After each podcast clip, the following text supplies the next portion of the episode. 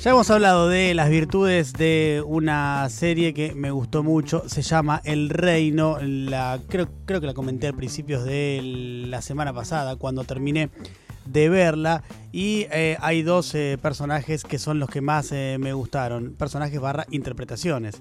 Una es la de Joaquín Furriel, que ya conté que hace de una suerte de oscuro operador del universo de la política, pero que responde al poder real, al poder económico, o al menos esa es mi suposición.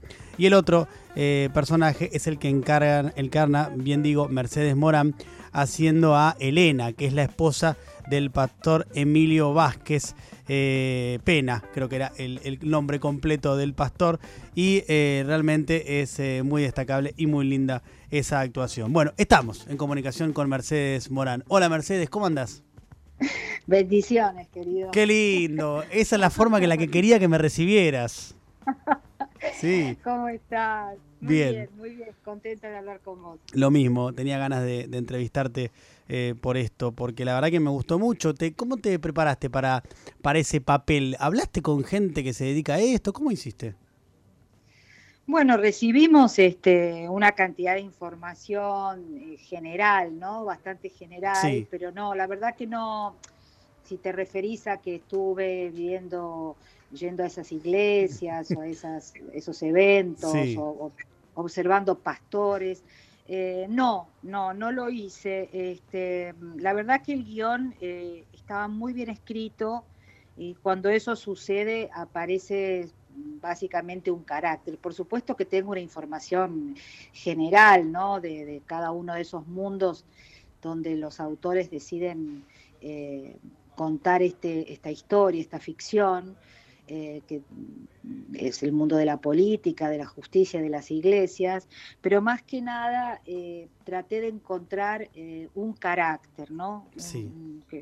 Y ese carácter lo, encontré, como casi siempre lo hago cuando tengo que interpretar un, personaje, en, alguna persona, pero no específicamente una mujer eh, pastora. Eh, sino que buscaba, busqué algún, alguna, algún personaje que, tuviera algunas características eh, o algunas contradicciones o alguna manera de, de comportarse parecida a la del personaje que me pudiera servir como, como de inspiración. Y todo el trabajo lo hicimos, ya te digo, a partir del guion, eh, con, los directores, con los compañeros, porque, digamos, los personajes siempre se terminan de construir eh, en relación a, cómo, a cómo construyen este, sus vínculos.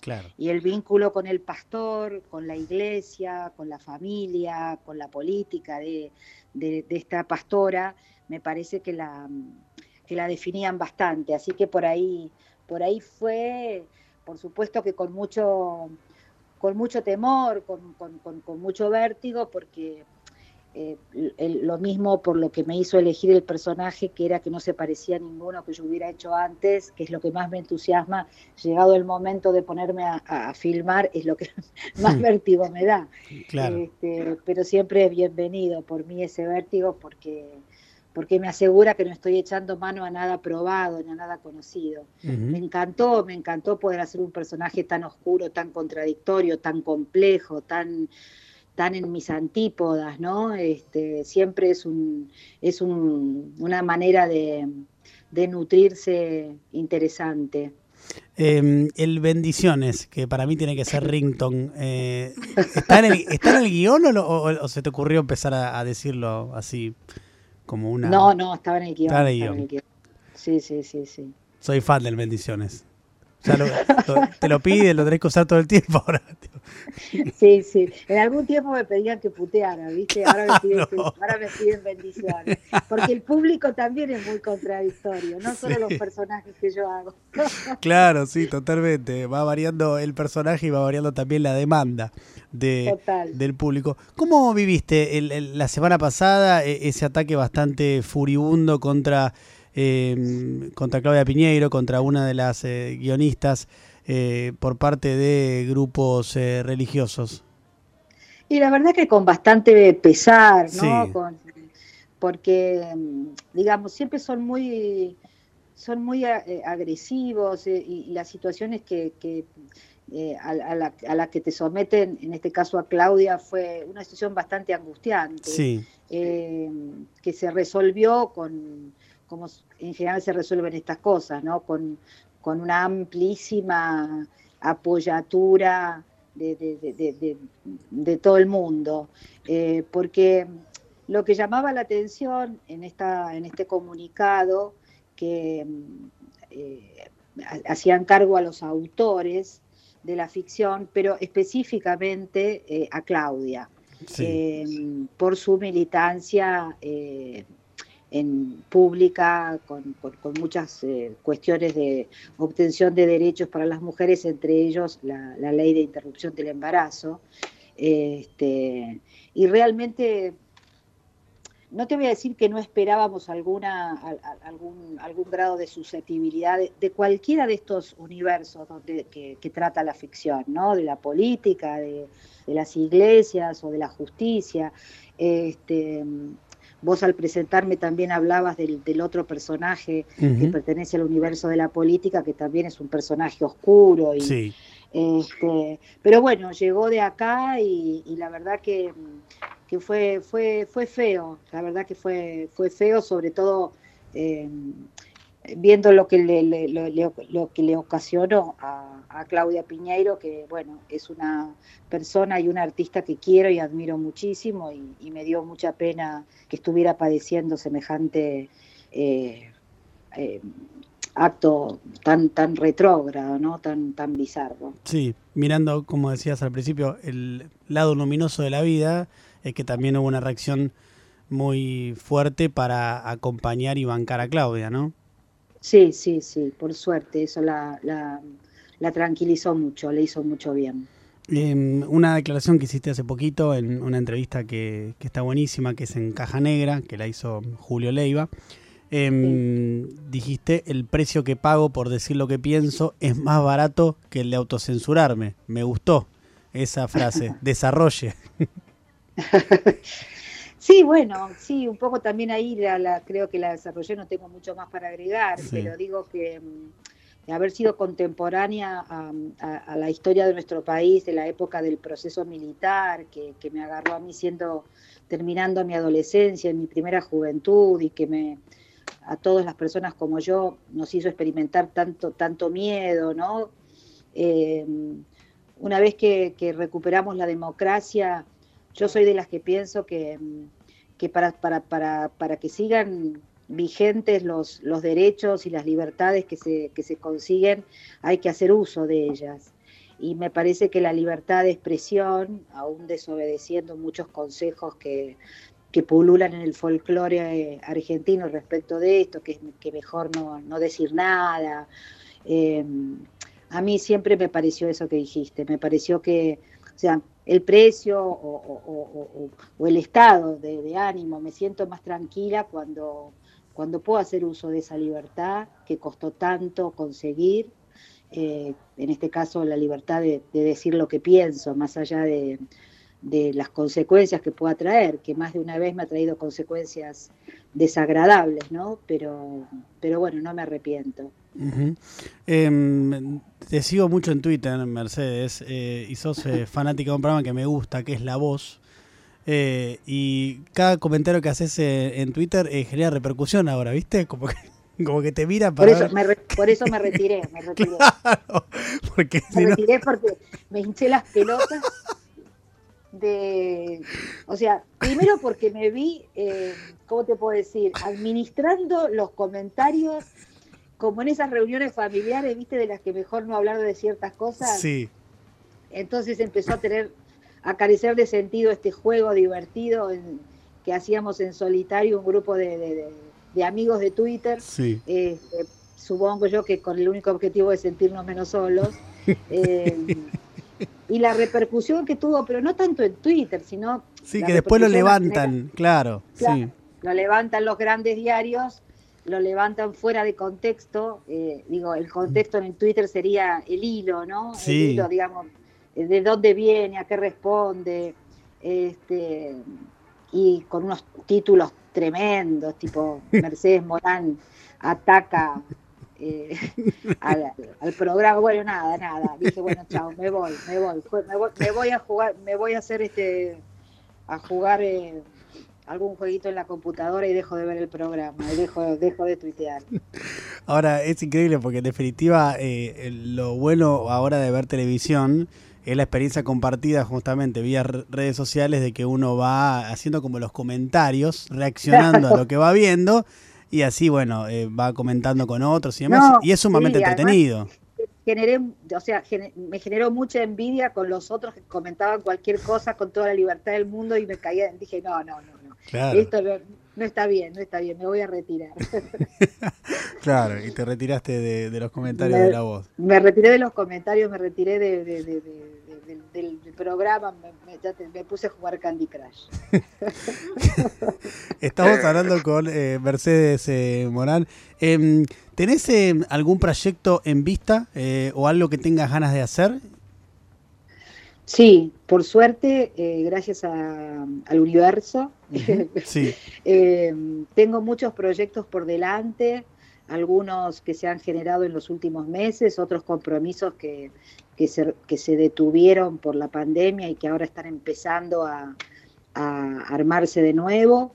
Así que sí, de a poquito, yo todavía estoy esperando mi segunda dosis, así que por eso no estoy yendo a ningún lado, estoy haciendo todo desde casa o, o, tomo algunos compromisos muy, muy acotados, pero sí, ya a partir de, de los próximos meses ya empiezo otra vez un poco a full con todo y me quedan por delante, eh, bueno, algunas temporadas de, series, algunas películas. Ahora, de hecho, estoy ensayando para eh, los últimos días de septiembre estrenar algo en el Teatro Colón, que me da mucha ilusión porque es una, es una sala tan hermosa, tan icónica y que, bueno, tener la posibilidad de estar en ese escenario era como que, bueno, no me lo quería perder, un, un proyecto muy lindo que dirige Tantanian este, así que bueno, ya te voy a avisar cuando llegue el momento para invitarte. Obvio, y aparte en el Colón, mirá. Sí, va a ser hermoso, va a ser hermoso. Sí, Súper lindo.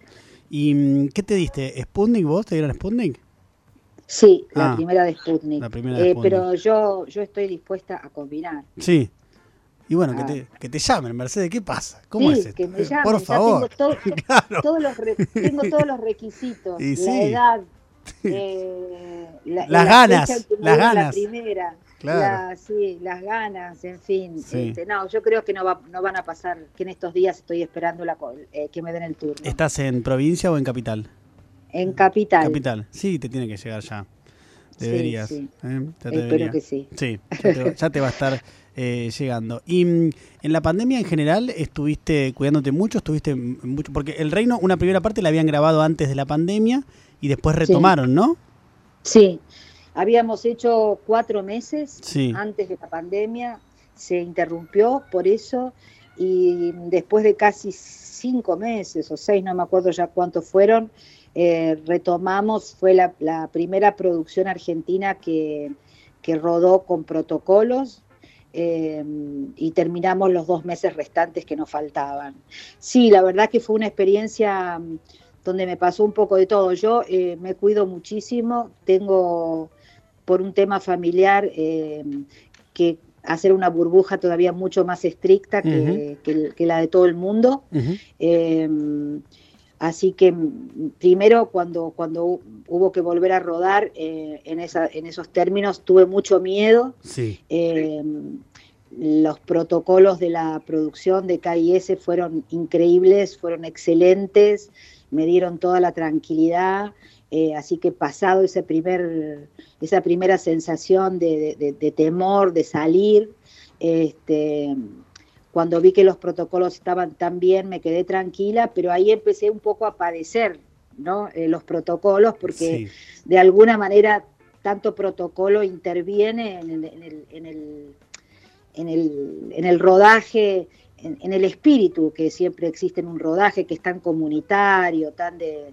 Y bueno, y hacíamos todos solos, comíamos solos, nos vestíamos solos, este, pero después pude encontrar en ese formato nuevo eh, la manera de llevar a cabo el trabajo, de, quedarme satisfecha, de, comunicarme de otro modo con los compañeros.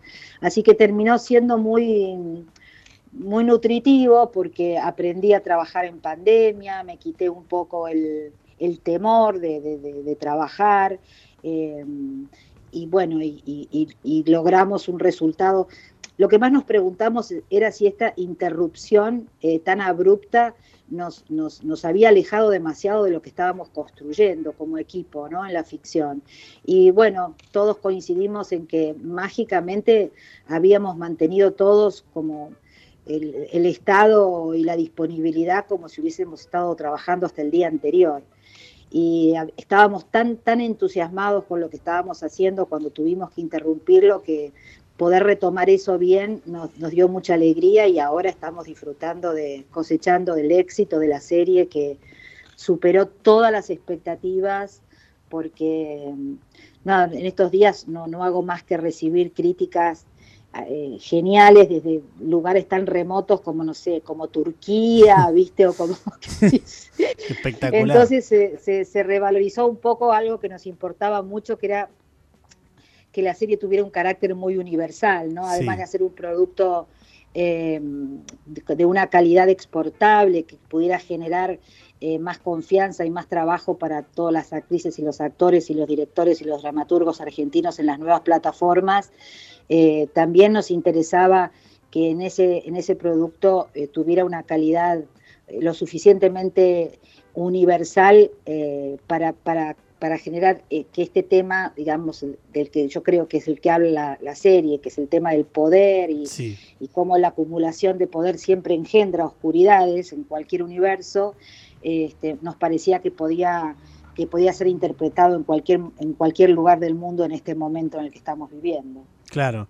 Bueno, lo logra, ¿no? Porque mm, eh, eh, los temas, eh, como decís, son, o el tema ese que es central, obviamente, el del poder y las consecuencias que eso trae, los claroscuros del poder. Y además también tiene un componente importantísimo de, de mm, thriller policial o, mm, o, algo, o algo por ahí, que me parece que también lo hace sí, sí, yo creo que tiene una, suma de muchas cosas eh, que, finalmente terminan logrando todo eso, que es eh, un muy buen libro, una gran producción, un elenco formidable, una escritura de, los personajes este, muy, muy compleja y muy interesante. Cada uno de los personajes tiene una historia, yo creo que se podría hacer una, una serie con cualquiera de ellos.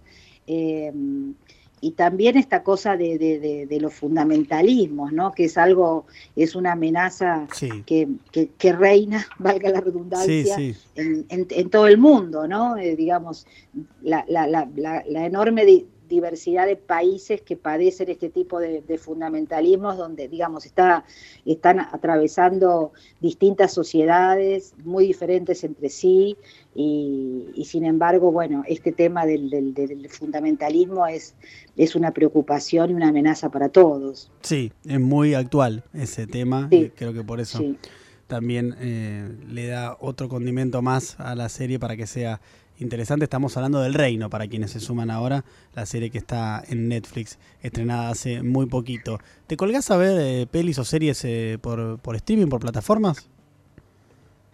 Sí, yo veo, veo bastante. Eh, últimamente, digamos, hace, hace dos meses que estoy, estoy trabajando como jurada en, en dos o tres este, festivales de, de cine entonces, un poco me he limitado, tengo tantas, tantas, tantas películas para ver que me aparté un poco, igual ya me había consumido todo, ¿viste? Sí. Eh, claro, y más en pandemia, claro. demasiado larga, así que tuve, tuve como un año y medio para, para ver series y películas, bueno, además lo hago siempre, este, pero sí, sí, fueron variando los hábitos, ¿no? Empecé con, con mucha lectura, después pasé a, las películas, al cine, ahora estoy, estoy más con tratando de volver a la lectura, pero ya te digo, eh, trabajando como, como en estos festivales, eh, estoy muy contenta porque estoy viendo mucha película latinoamericana, que son películas que no, que no tienen distribución en los cines. Ninguno de nosotros va a ver ninguna al cine, ninguna película ni brasilera, ni mexicana, ni chilena. No. Este, entonces, bueno, mi, mi única posibilidad de, conocer actores, dramaturgos, directores, este, latinoamericanos siempre fue a partir de estas juradurías, a partir de poder trabajar con ellos. Eh, y la verdad que mm, siempre lo hago y trato de difundirlo porque es tan, es, eh, tan rica la producción latina en, cine eh, que es una pena que las cadenas de distribución este, no, no les hagan un lugar. Así que estamos tratando de este modo, con premios, con festivales, de poder hacernos más, más conocidos entre nosotros, ¿no? Claro, es una buena forma esa. ¿Y de lo que estuviste leyendo, te gustó algo en particular, así de libros? Eh, sí, sí, me han gustado varios. Sí, mm. estoy leyendo mucha estuve leyendo bastante literatura argentina de mujeres, que me parece que han aparecido ahí unas, unas cuantas autoras muy, muy, muy interesantes, que hay así como, viste que hay épocas, ¿no? En que aparecen como, como constelaciones. Sí. Este, me parece que estoy muy, muy ávida con eso, con esas lecturas. Qué bueno. Bueno, es Mercedes Morán eh, quien habla con nosotros. Eh, si todavía no lo vieron, eh, les recomiendo nuevamente El Reino. y el papel de Mercedes de seguro que les va a gustar, de esta pastora. y les, va, les, va, les va a entretener seguramente. Así que véanla. igual, la mayoría seguramente ya la vio, porque la verdad que la está rompiendo, pero seguramente también hay gente que no la vio aún. Mercedes, gracias eh, por, la, por la entrevista y cuando estés en el Colón eh, te vamos a ir a ver. Dale, dale. Bueno, te, te, agradezco a vos y te mando un beso grande. Espero vernos pronto. Por supuesto, ojalá que sí, te mando un beso enorme. Gracias. Chao. Chao, chao.